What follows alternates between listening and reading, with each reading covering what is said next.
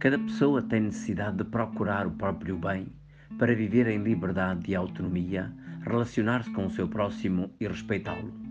Contudo, para salvaguardar o bem de todos e de cada um, é preciso reconhecer e cuidar do bem comum, que é aquele que se destina e é partilhado por todos.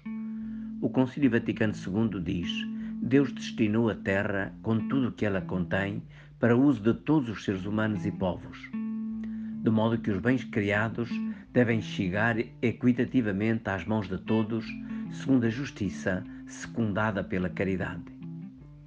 O coração do Evangelho que Jesus nos deixou e mandou partilhar é o amor.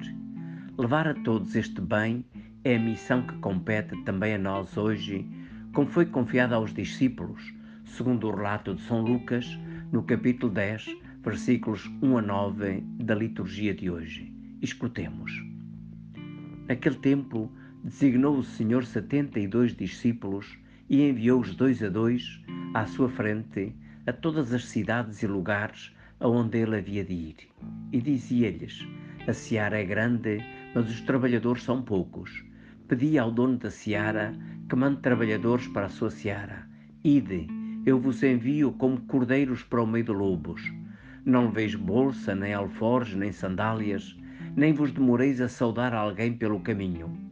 Quando entrardes nalguma casa, dizei primeiro: paz a esta casa. E se lá houver gente de paz, a vossa paz repousará sobre eles, senão ficará convosco.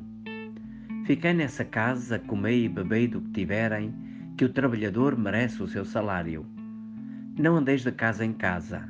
Quando entrardes nalguma cidade e vos receberem, comei do que vos servirem curai os enfermos que nela houver, e dizei-lhes: Está perto de vós o reino de Deus. Reparemos nos vários elementos do relato. Os discípulos enviados são 72, o que quer dizer que a missão compete a todos.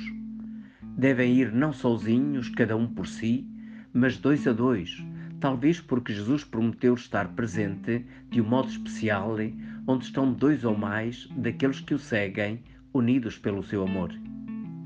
A missão partilhada é seguramente mais fecunda e preserva melhor os discípulos dos perigos que hão de enfrentar. De facto, Jesus não diz que será fácil, mas promete a sua presença e a comunicação do Espírito Santo. Eles vão pobremente vestidos e com grande abertura e humildade, mas são portadores dos bens divinos que oferecem a quem os quiser receber: a paz, a cura para os enfermos e o anúncio da proximidade do Reino de Deus. Eles são semeadores da boa nova de Deus. A quantos a acolherem, Deus entra nos corações, nas casas e nas cidades e preenche tudo e todos com o seu amor e a comunicação da sua vida divina, gerando fraternidade, bondade, confiança e esperança. São Lucas, cuja festa celebramos hoje, deixou-nos o Evangelho de Jesus Cristo.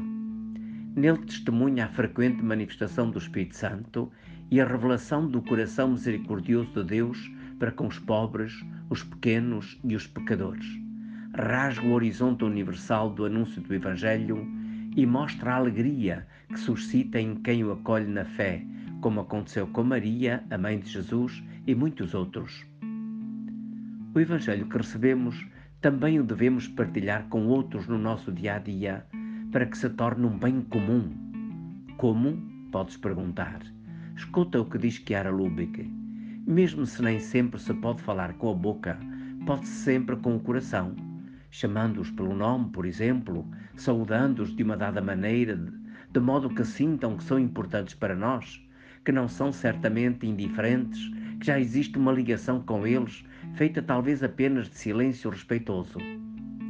Estas palavras sem ruído, como pode ser um sorriso, se acertadas, não podem deixar de abrir uma passagem nos corações.